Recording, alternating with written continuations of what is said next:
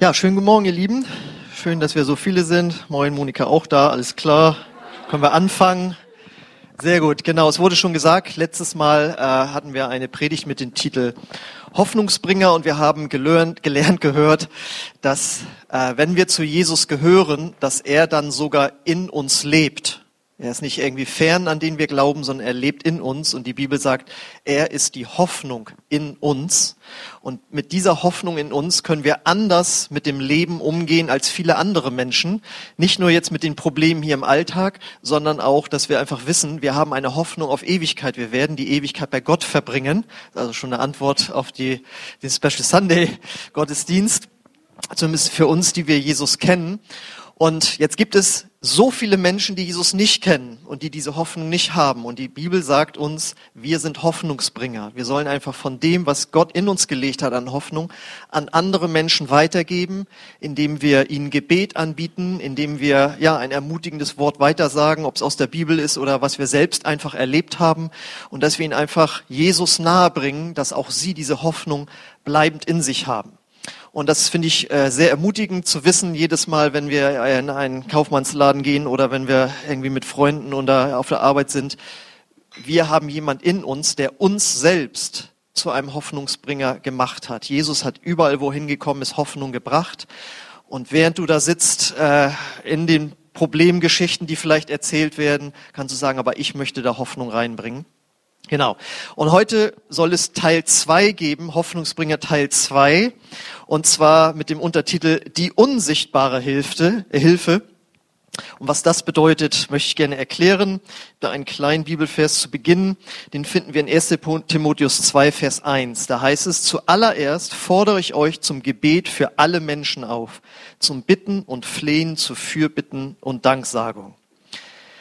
Ihr kennt alle den berühmt-berüchtigten Satz, also da hilft jetzt nur noch beten. Ja, berüchtigt in dem Sinne, weil da ist ja so eine gewisse Abwertung drin. So ganz zum Schluss, ja, also da kann man jetzt nur noch beten. Und das ist nicht nur, dass das Menschen vielleicht sagen, die Gott nicht kennen, äh, sondern auch manchmal bis in unsere Kreise hinein, die wir an Jesus glauben. Äh, ja, also da kann man jetzt nur noch beten. Und ähm, diese Abwertung ist ja eigentlich nicht so gut. Ich habe nämlich schon sehr früh den Satz kennengelernt, da war ich ganz neu bekehrt. Da sagte jemand, Gebet ist die stärkste Waffe im Universum. Den habe ich nicht vergessen. Das ist jetzt demnächst 30 Jahre her, dass ich das gehört habe. Und ich möchte uns heute ermutigen, diese Waffe sozusagen zu benutzen, diese geistliche Waffe, dass wir beten können für Menschen. Und zwar äh, habe ich deswegen die unsichtbare Hilfe genannt, weil hier geht es jetzt um die Gebete, die wir für Menschen sprechen, wenn sie gar nicht da sind. Letztes Mal ging es darum, dass jemand in einer schwierigen Situation ist und du sagen kannst, ey, darf ich für dich beten? Und dann betest du in dem Moment und die hören das und das macht schon was mit ihnen. Da betet jemand für mich zu seinem Gott, an dem ich vielleicht noch nicht glaube, aber da fühlen Menschen sich schon gesegnet. Aber jetzt geht's heute darum, dass wir in der Abwesenheit von Menschen für sie beten. Das nennen wir eben auch Fürbitte tun einfach für Menschen. Und diese Hilfe ist sozusagen für sie unsichtbar, weil sie davon jetzt erstmal nichts mitbekommen. Und die Erinnerung daran, dass wir das tun können und sollen, wir sogar aufgefordert werden, ist so wichtig, weil es gibt einen Feind Gottes, der Teufel, der auch unser Feind ist und der kommt immer mit Gedanken wie, das bringt doch nichts. Oder mach mal lieber erstmal, versuch mal erstmal praktisch was zu regeln und dann ganz zum Schluss. Ne? Da hilft dann nur noch beten. Ja? Und solche Sätze kennen wir oder hast du doch letztes Mal schon probiert, hat auch nichts genützt. Ja? Und das sind Dinge, äh, da muss ich als Prediger immer gegenhalten vom Wort Gottes und ich predige mir das ja auch immer selbst, weil Paulus sagt ja in diesem Satz, zuallererst fordere ich euch zum Gebet auf. Nicht ganz zum Schluss könnt ihr ja noch mal beten, wenn ihr alles selbst probiert habt und es nicht funktioniert hat, dann könnt ihr es ja noch mal mit Gebet versuchen, sondern zuallererst wendet euch an Gott im Gebet für andere Menschen. Und dass das etwas ist, was so wichtig ist, finden wir darin schon begründet, dass es ja schon ganz am Anfang in der Bibel damit losgeht. Ich habe euch mal eine Bibelstelle mitgenommen, die würdet ihr in dem Zusammenhang gar nicht vermuten. Da steht nämlich in 2. Mose 17, Vers 11, solange Mose seinen Arm hochhielt, waren die Israeliten im Vorteil. Doch immer wenn er seinen Arm sinken ließ, gewannen die Amalekiter die Oberhand. Wer die Bibel bisschen kennt, weiß, die Israeliten mussten sich ihr Land ja erstmal erobern und hatten dafür viele Kämpfe zu kämpfen. Und dieses, dass Gott seine Arme zu Gott hochhielt, dass Mose seine Arme zu Gott hochhielt, ist ein Symbol, ein Zeichen dafür, er hat gebetet für das Volk Israel. Und das waren damals richtige Kämpfe und da ging es hin und her und es das heißt ja auch, wenn er dann nicht gebetet hat, haben die anderen die Oberhand bekommen. Und da, das gibt uns schon einen guten Einstieg dafür, denn heute haben wir nicht mehr irgendwelche menschlichen Kriege, die wir zu kämpfen hätten, ja, sondern die Bibel sagt uns als Christen sind wir in einen unsichtbaren Kampf gestellt. Und das lesen wir zum Beispiel beim Apostel Paulus. Da steht in Römer 15, Vers 30, liebe Brüder, im Namen von Jesus Christus, unserem Herrn, fordere ich euch auf, mich in meinem Kampf zu unterstützen, indem ihr für mich zu Gott betet. Ja, betet für mich aufgrund der Liebe zu mir, die der Heilige Geist euch schenkt. Das ist eine Tatsache, die wir uns auch immer wieder in Erinnerung rufen müssen. Wenn du zu Gott gehörst und dich für ihn einsetzt, ihn anderen Menschen bekennst, die Kirche mitbaust, dich im Geistlichen bewegst, dann hast du zu kämpfen. Es gibt einen unsichtbaren Feind, der dich darin behindern möchte der dich jeden Tag neu runterziehen möchte. Du kannst nichts, du bist nichts und du willst dich Christ nennen und jetzt willst du auch noch beten und du meinst, du hast noch Zeit, bei der knappen Zeit, dich auch noch jetzt für Gott einzusetzen. Ja, oder dann kommen andere Menschen und, und sagen schlechte Dinge, die ihnen der Feind eingegeben hat und wir sind da in einem Kampf. Das müssen wir uns bewusst sein. Wir leben nicht wie andere normale Menschen, sondern wir haben da einen unsichtbaren Gegner, der uns versucht runterzuziehen. Und das war bei Paulus, dem großen Apostel, ganz genauso. Und er sagt, betet bitte für mich, weil ich stehe in einem Kampf. Und das hat ganz oft mit Hoffnungslosigkeit zu tun. Bringt ja doch nichts, was ich hier fürs Reich Gottes mache. Wieder hat jemand sich anders verhalten, ist wieder weggegangen vom Glauben, was weiß ich. Und das kann einen so runterziehen. Und er sagt, betet für mich. Das ist diese unsichtbare Hilfe, die dann kommt, dass wir innerlich erbaut werden, weil andere für uns beten und dann sogar Außenumstände sich ändern, weil sie dafür beten für die Situation. Und äh, deswegen die Erinnerung, wenn du möchtest, wenn du Hoffnung bringen möchtest zu einem Missionar, zu einem Leiter im Reich Gottes, zu einem Menschen, der sich dafür einsetzt, dass Menschen von Jesus äh, zu hören bekommen, wenn du, für, wenn du einer Gemeindeleitung Hoffnung bringen möchtest, wir sind ja schnell da drin zu sehen, was alles falsch läuft oder was der oder die falsch entschieden haben oder der oder die falsch machen. Aber wir müssen wissen, jeder, der im Reich Gottes was versucht zu bewirken, hat Gegenwind und wird runtergezogen und er braucht dein Gebet, um bestärkt zu werden.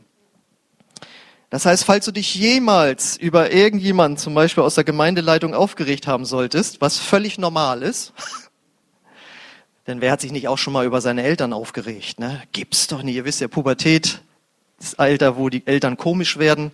Ja, also es ist so. Aber du kannst was viel Schöneres tun. Du kannst für deine Eltern oder für die Gemeindeleitung kannst du beten. Ja? Und ich möchte euch da eine Geschichte mal mitnehmen, die so ausdrückt, was diese unsichtbare Hilfe bewirken kann. Die habe ich vor über 20 Jahren mal gelesen und die hat mich bis heute begleitet und fasziniert. Und die geht so, es gibt einen berühmten Missionar, Hudson Taylor hieß der, der hat in China Mission betrieben, im vorletzten Jahrhundert schon. Und er erzählte folgende Geschichte. Er erzählt die Geschichte eines Missionar-Ehepaars, die für zehn Missionsstationen dort in China verantwortlich waren. Sie schrieben an ihre Sekretärin in der Heimat in England und bekannten ihren absoluten Mangel an Fortschritten. Sie baten die Sekretärin dringend Fürbitter für jede Station zu finden. Nach einer Weile schmolz der Widerstand in sieben von diesen Stationen äh, dahin. Eine geistliche Erweckung brach jeweils aus und die Gemeinden wuchsen stark. Das heißt, Menschen kamen zum Glauben. Aber bei drei Stationen gab es keine Veränderung. Als sie beim nächsten Urlaub nach Hause kamen, klärte die Sekretärin das Geheimnis auf. Sie hat es nur geschafft, für sieben der zehn Stationen Fürbitter zu finden. Und jemand zog daraus den Schluss, das Größte, was jemand für Gott und Menschen tun kann, ist für ihn oder sie zu beten. Und das ist so eine Geschichte, die hört man dann so, aber an die musste ich dann denken. Jetzt kommt wieder eine Straßeneinsatzgeschichte vom letzten Sonntag, ihr erinnert euch lebhaft. Äh, da waren Christina und ich auch unterwegs und haben Menschen angesprochen und das lief so zäh. Also es war so schwierig. Also wir haben ja sonst, sag ich mal, neun von zehn Menschen sagen, ja super, dass sie das machen und so. Und da war das eben nicht so. Und es war, man traute sich nicht so richtig und die Gespräche liefen nicht so. Und dann sagten wir so, heute war das ja nicht so doll irgendwie. Und dann ist es ja so, jedes Mal, wenn wir sonst rausgehen, da beten nämlich per Zoom zwei, drei Geschwister, die treffen sich da im Internet und beten für uns. Und, dann, und es war bis jetzt immer so gewesen, dass Christina in diese WhatsApp-Gruppe reingeschrieben hat, übrigens, Sonntag gehen wir wieder raus, betet für uns. Und dann beten die parallel für uns. Und jetzt stellte sich auf einmal raus, dass sie gedacht hatte, ich hätte gesagt, ich schreibe das, während ich natürlich wie immer davon ausgegangen ist, dass sie das macht. Das heißt, die Beter wussten nicht, dass wir jetzt auf der Straße sind und haben nicht für uns gebetet. Und da dachte ich, das ist ja krass. Da habe ich das richtig selbst erfahren, den Unterschied, wie leicht es einem fällt, Menschen anzusprechen, gute Gespräche zu haben, für sie zu beten und nach Hause zu gehen und zu denken, Mensch, das war ja hier heute toll. Aber es lag eben maßgeblich auch daran, weil im Hintergrund für uns jemand gebetet hat. Deswegen sagte jemand auch, wenn dann der Tag des Gerichts kommt, die Pastoren stehen alle in der ersten Reihe und wollen dann von Jesus belohnt werden. Und dann, als jetzt ausgedacht, ein Beispiel, so, ne? Und dann kommt die Preisverleihung und auf einmal ziehen die ganzen Omas rechts und links vorbei zum Thron Gottes, weil die haben nämlich gebetet für die Pastoren, die dachten, sie hätten irgendwas bewirkt. So, ähm, das ist das Geheimnis. Die unsichtbare Hilfe ist es nämlich. Und besonders wichtig ist es, wenn du zum Beispiel bessere Predigten hören möchtest. Vielleicht hast du ja jemals schon mal gedacht, oh, heute wieder, oh, den Witz kannte ich schon, wieder die Geschichte. Hat er doch damals schon erzählt. Hat er die Predigt nicht schon mal gehalten? Ich weiß es nicht. Also im Internet finde ich ja interessantere Predigten. Pass auf, wir lesen Epheser 6, Vers 19. Da sagt Paulus, betet auch für mich und bittet Gott, mir die richtigen Worte zu geben wenn ich mutig das Geheimnis seiner guten Botschaft weitersage. Versteht ihr? Das, für Paulus wurde gebetet und der hat die Welt verändert. Der hat Briefe geschrieben, die wir 2000 Jahre später immer noch lesen. Und wenn du möchtest, dass wir hier auch die Welt verändern, zum Beispiel durch Predigten, dann darfst du gerne für mich und diejenigen, die hier beten, äh, predigen, darfst du gerne beten. Das ist eine unsichtbare Hilfe, das ist besser als danach so, na ja, verstehst du, das bringt keinen weiter. Wenn du vorher betest, vor dem Sonntagmorgen, Herr, segne denjenigen oder bete doch in der Woche schon, segne ihn oder sie, die sich da jetzt darauf vorbereitet, gib ihnen deine Gedanken. Und wenn du dann selbst schon gebetet hast, kommst du mit einem ganz anderen Verständnis in den Gottesdienst. Wir kommen sonst, kann ja mal vorkommen mit so einer Art Konsumentenhaltung, ne?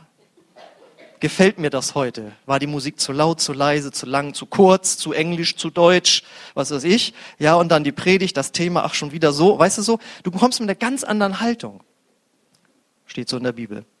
Und es ist tatsächlich so, man kann Gottesdiensten, Predigern, Lobpreisbands es anmerken, ob gebetet wurde von ihnen selbst oder für sie oder nicht. Das ist unerklärlich. Da singt jemand das gleiche Lied und du, du spürst Jesus da drin und das andere Mal so, ja, war ja nett. Versteht ihr? Das ist die unsichtbare Hilfe, die wir anderen geben können, weil ganz ehrlich, also die selbstkritischsten, wir sind die selbstkritischsten Leute, die hier was darbieten. War heute nicht so doll oder so, ja? Das kann einen schon runterziehen. Deswegen willst du Hoffnungsbringer sein, bete gerne für uns. Und warum ist das Ganze so? Weil es sich bei dem, was wir hier zum Beispiel machen, oder wenn du jemandem über Jesus erzählst, ja, oder überhaupt dich für das Reich Gottes einsetzt, das ist eine geistliche Sache. Und die kann nur geistlich geregelt werden. Es gibt Dinge, die können wir menschlich nicht schaffen. Du kannst niemanden überreden, zu Jesus zu kommen. Du kannst nicht etwas Geistliches aufbauen eine Gemeinde gründen, einen Dienst leiten, irgendwas machen, das muss geistlich bewirkt werden. Versteht ihr das? Natürlich müssen wir auch unseren Mund aufmachen, unsere Hände bewegen und pünktlich kommen und was aufbauen und, und unsere vorbereiteten Sachen sagen. Aber es ist etwas Geistliches. Es muss geistlich geboren werden und unterstützt werden. Und ähm, Gott will auch gar nicht, dass wir das menschlich hinbekommen. Weil wenn wir es menschlich hinbekommen, brauchen wir ihn ja nicht. Durch Gebet beziehst du ihn aber ein und wenn was gelungen ist, weißt du, naja, ich habe ja auch gebetet. Und deswegen der sichere Weg in den Burnout als Mitarbeiter oder Leiter in einer Kirche ist, wenn man am Gebet spart und ganz viel in die menschliche Kraft setzt. Aber wo wäre dann der Unterschied zu einer, zu einer weltlichen Organisation, wenn wir das so handhaben würden? Das ist das Geheimnis dahinter. Wir drücken dadurch aus, jetzt kommt das Jahresmotto, dass Gott zuerst kommt. Wir brauchen immer, wenn wir was machen, Gebet dafür, um auszudrücken, Gott, du kommst zuerst, du machst deinen Part und wir machen dann unseren Part. Und jetzt kommt das, jetzt kommt das Allerwichtigste. Das war jetzt im Grunde genommen so die Einleitung fast nur. Durch Gebet für andere Menschen bringen wir Hoffnung in ihr Leben, wenn sie zum Beispiel noch nicht an Jesus glauben, weil sie es auch gar nicht können. Menschen können nicht von sich alleine den wahren Gott erkennen und an ihn glauben und ihn lieben und ihm nachfolgen. Das ist übernatürlich, dass wir das verstehen. Und viele von euch haben Menschen in der Verwandtschaft, die noch nicht an Jesus glauben. Und das dauert jetzt schon Jahre und Jahrzehnte und man wird schier verrückt. Aber deswegen hat Jesus folgende Erinnerung an uns. In Matthäus 16, 15 bis 17. Daraufhin fragte er sie, also seine zwölf Jünger, und was meint ihr, wer ich bin? Simon Petrus antwortete, du bist der Christus, der Sohn des lebendigen Gottes. Da erwiderte Jesus, glücklich bist du, Simon, Sohn des Johannes, denn das hat dir mein Vater im Himmel offenbart. Von einem Menschen konntest du das nicht haben. Wir brauchen eine Offenbarung über Jesus. Und die Menschen, die dir am Herzen liegen, die noch nicht an Jesus glauben, brauchen eine Offenbarung über Jesus. Eine Offenbarung ist nicht, ich lese mal in Wikipedia, wer war dieser Jesus von Nazareth? Ja, da wird dir eher noch Quatsch drüber erzählt, ja. Aber selbst wenn du hier bist und ich sage dir, Jesus ist der Sohn Gottes und er ist der Retter, wenn Gott dir das nicht übernatürlich im Herzen offenbart, sind das für dich leere Worte? Ja, ich war auch schon mal in so einer Freikirche. Wie jemand sagte, so, ja, bei euch wird Jesus immer so überbetont. so, ne? Das ist, also, da hast du es ja dran gemerkt. Hätte er eine Offenbarung, wer Jesus ist, würde er ja auf die Knie gehen und sagen, ich bete Jesus mit an. Aber das ist übernatürlich. Und deswegen müssen wir für Menschen beten, dass sie eine übernatürliche Offenbarung von Gott bekommen. Denn es heißt ja auch in Johannes 6,44, da sagt Jesus, niemand kann zu mir kommen, wenn der Vater, der mich gesandt hat, ihn nicht zu mir zieht. Und am letzten Tag werde ich ihn von den Toten auferwecken. Niemand kann von Gott kommen, zu Gott kommen, zu Jesus kommen, wenn du ihn ziehst. Und wie oft haben wir schon gezogen? Lies doch noch mal das hier. ja, also nun überleg doch mal. Ich habe doch jetzt alles erklärt. Du hast doch an meinem Leben gesehen. Das stimmt alles. Und der sitzt dann, denke ich, er kann nur zu Jesus kommen, wenn Gott ihm eine Offenbarung gibt. Und ich äh, kann mich noch erinnern, wie ich mal, äh, ja auch über 20 Jahre her, das ist genau genommen 29 Jahre her, da ähm, habe ich für eine Freundin gebetet. Ich war neu bekehrt. Und sie hatte von ihrer Kindheit her auch von Jesus gehört und so, war da offen dafür, aber sie wollte lange nicht. Und dann habe ich für sie gebetet und dann habe ich so gebetet, Gott, und ich proklamiere den Sieg von Jesus über ihrem Leben. Und dabei musste ich anfangen zu weinen. Und ich bin sonst nicht so emotional. Das war, das war vom Heiligen Geist. Und eine Woche später hat die sich bekehrt. Und ich glaube, dass da in der unsichtbaren Welt was passiert ist, dass da ist, ist was passiert, was man nicht erklären kann, aber sie ist bis heute Christ. So. Und das verstehen wir ja noch. Klar, die verstehen das nicht. Aber wie oft kennen wir auch Christen, die Dinge nicht verstehen? Genau. Christen brauchen ja auch unser Gebet.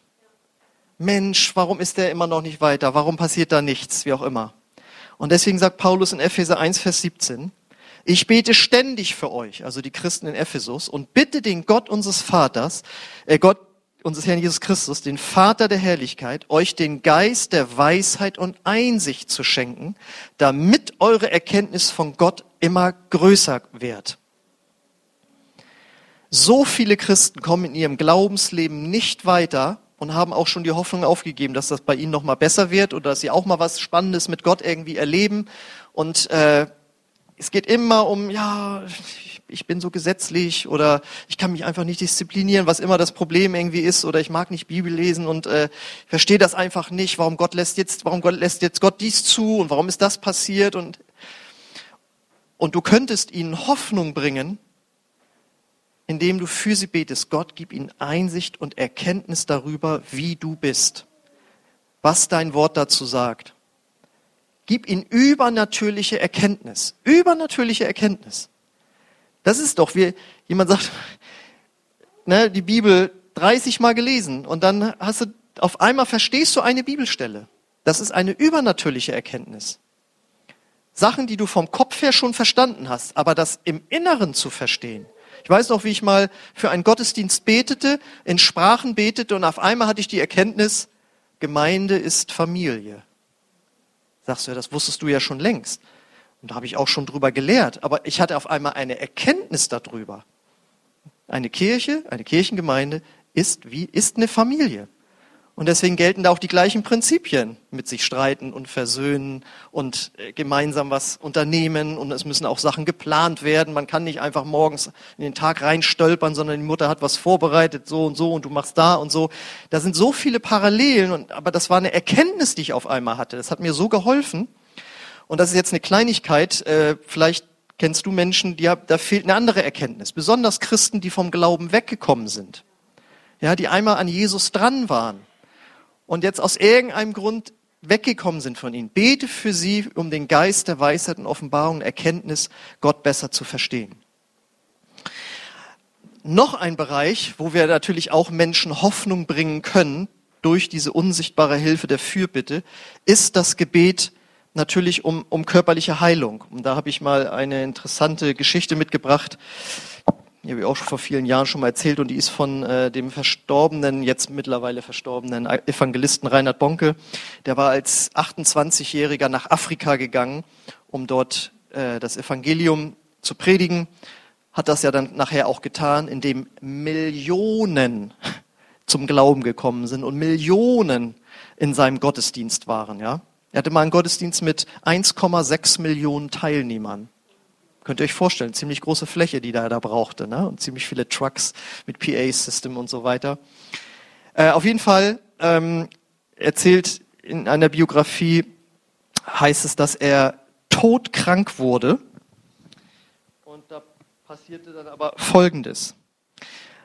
Ähm, also er hatte unreines Wasser getrunken und äh, das Fieber wütete. Er wurde immer schwächer, konnte nicht mehr essen und nahm, es, und nahm kaum noch wahr, was um ihn herum vorging.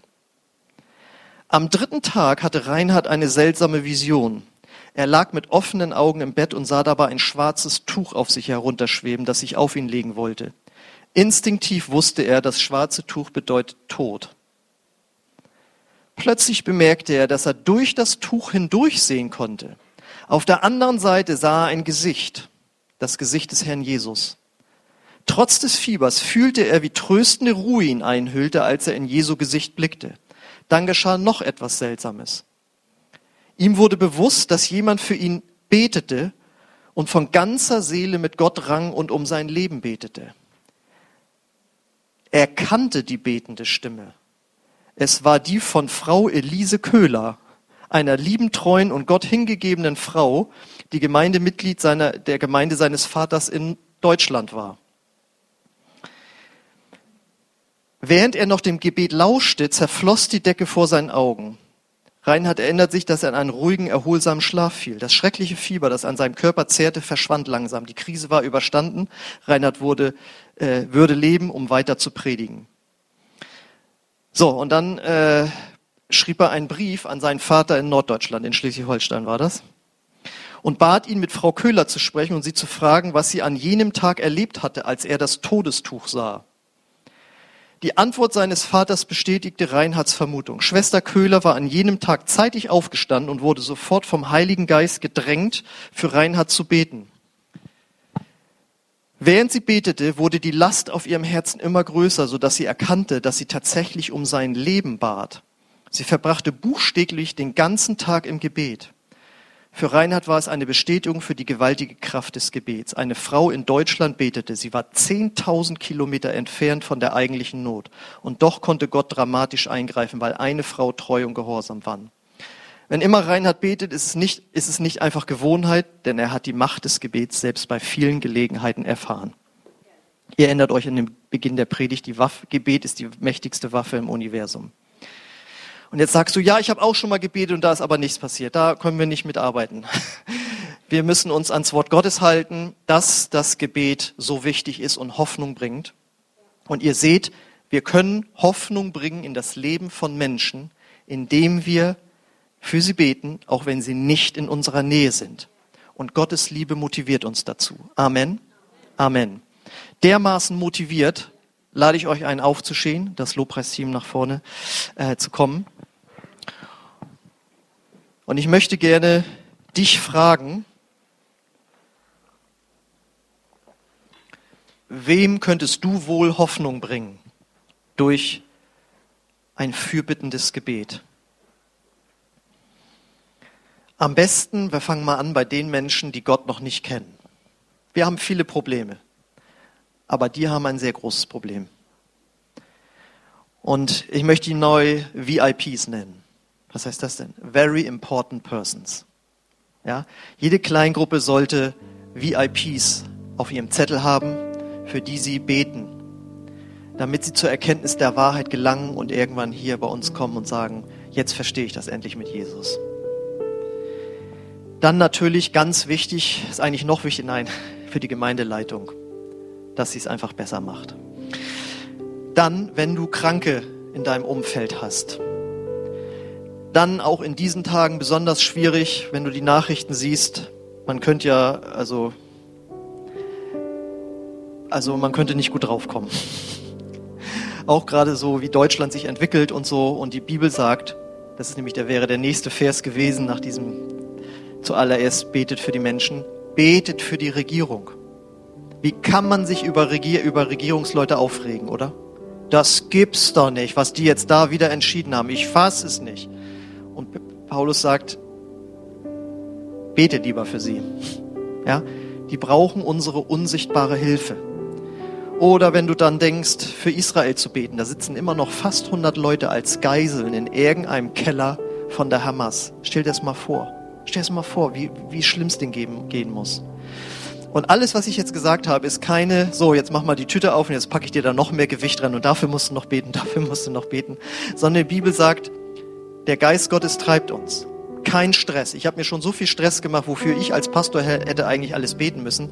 Das bringt uns genauso nicht weiter. Sondern wir machen ganz entspannt das, was wir auf dem Herzen haben und wo wir manchmal denken, na ja, das sollte ich mir vielleicht auch mal notieren, weil ich hab's zwar auf dem Herzen, aber ich vergesse es so oft. Dann kann man sowas ja auch machen. Wenn das Gebet zu einer unerträglichen Last wird, dann sollten wir es lieber lassen. Sondern wir sollten es freudig nutzen, dass wir Menschen Hoffnung bringen können im Gebet wollen wir das wohl tun. Und da kommt noch ein goldener Tipp. Wenn du sagst, es fehlt mir aber schwer, ich bin ja froh, wenn ich überhaupt für meine eigenen Anliegen bete. Jetzt soll ich auch noch für andere beten. Nee, sollst du ja nicht, du willst es ja. Aber wenn du sagst, oh, das fällt mir so schwer, dann such dir jemanden. Wir beten als Gemeindeleitung zusammen für uns hier als Kirche, weil es ein Unterschied, ob man sich gegenseitig inspiriert im Gebet und sich verabredet und jetzt beten wir dafür, als wenn du alleine zu Hause sitzt oder stehst. Deswegen, wenn du es auf dem Herzen hast für jemanden oder irgendwas regelmäßig zu beten und sagst, es fällt mir schwer, such dir jemanden. Ich habe mich jetzt mit jemandem verabredet, Freitagmorgens, äh, telefonieren wir zehn Minuten und beten für die Regierung, weil ich äh, weil es mich beunruhigt, was passiert in unserem Land. Und wir regen uns immer, ich sage, jetzt lass uns lieber beten zusammen. Und dann beten wir, äh, er sitzt im Auto zur Arbeit und ich sitze zu Hause und dann beten wir zusammen, was uns gerade wichtig fällt. Ich hoffe, ihr konntet die Botschaft als Ermutigung mitnehmen, was Gebet bewirken kann. Und so wollen wir jetzt einfach Gott dafür äh, danken, dass er das einfach in unserem Leben ganz neu implementieren möchte. Amen. Herr, und das wollen wir jetzt tun. Wir wollen unseren Blick auf dich richten und sagen, Herr, wir beten, dass du uns neu erfüllst mit der Liebe zu Menschen, die Hoffnung brauchen, Herr. Wir wollen es nicht aus Krampf oder Selbstdisziplin tun, sondern wir wollen es tun, weil du uns das aufs Herz legst. Und wir wollen offen sein für deine Impulse im Alltag, wo wir einfach erinnert werden, bete für ihn oder sie, um ihnen Hoffnung zu bringen. Gott, ich bete, Herr, dass du unsere Herzen dann neu erfüllst mit Freude darüber, dass wir diese mächtige Waffe einsetzen dürfen, um Menschen zu helfen, dich zu erkennen, einen guten Dienst zu machen in der Regierung, ob als Christ Erkenntnis zu bekommen, aber vor allen Dingen, dass wir dich besser erkennen, Gott. Das bete ich für jeden Einzelnen von uns, dass du uns dort neu beschenkst mit einer Freude und Liebe und Hingabe Zeig uns Menschen, mit denen wir vielleicht zusammen beten können. Zeig uns unseren Ansatz, wie wir das in unser Leben integrieren können, so dass wir sagen können, es ist eine Bereicherung für uns, Herr. Bete, dass du harte Herzen weich machst, äh, frei machst von Gesetzlichkeit und Druck und Zwang, sondern wir wollen einfach lernen, das einzusetzen, was du uns geschenkt hast, Herr.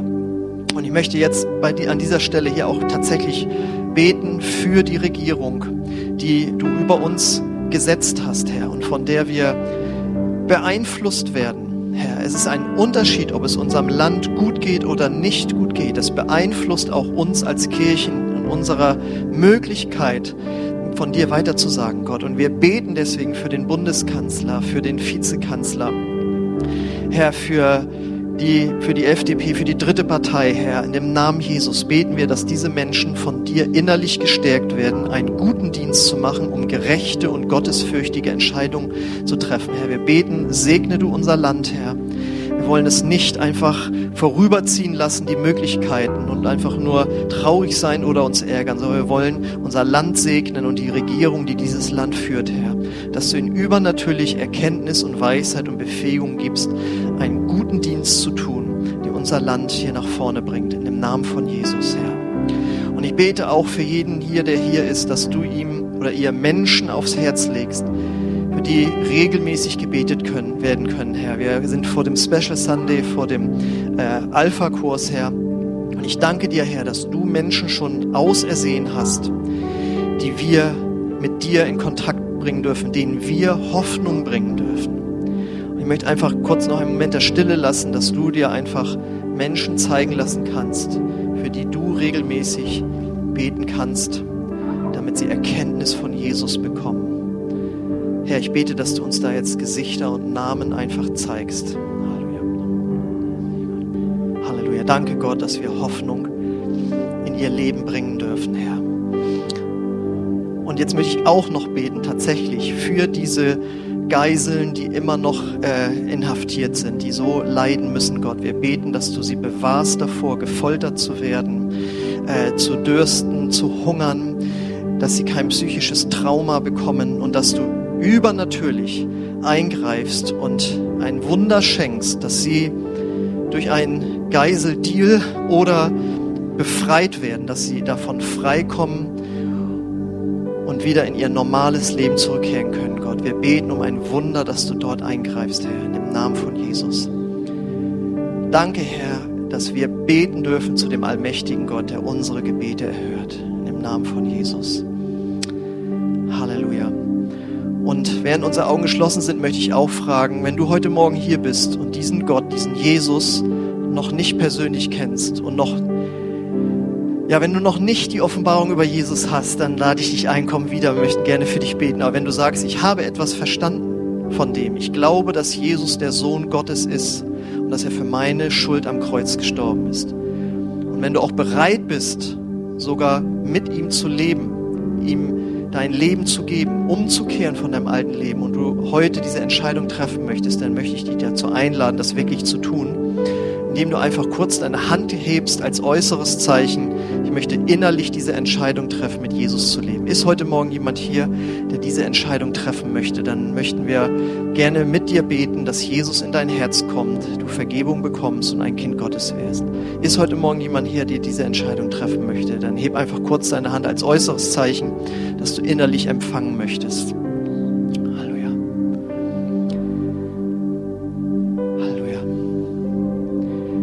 Herr, so danke ich dir äh, für diesen Gottesdienst. Und ich danke dir, Herr, dass du uns begegnet bist und dass wir ja immer mit neuen Impulsen in die Woche gehen dürfen, Herr. Halleluja. Danke für diese Zeit. Amen. Amen. Ich schließe jetzt einfach mal den Gottesdienst. Ich lade euch herzlich noch ein, zum Gebet hier vorne zu kommen, wenn du Gebet haben möchtest. Wenn du Fürbitte von jemandem hier vorne empfangen möchtest, dann haben wir hier Beter, die gerne für dich beten. Ansonsten bist du eingeladen, unten noch im Gemeinschaftsraum mit uns zusammen zu sein. Gerade auch wenn du neu bist, äh, da gibt's das sogar umsonst, habe ich gehört und so. Alles ist wunderbar. Genau, also geh noch nicht, sondern bleib einfach noch bei uns und dann sehen wir uns gleich und hoffentlich sonst nächsten Sonntag. Amen. Tschüss.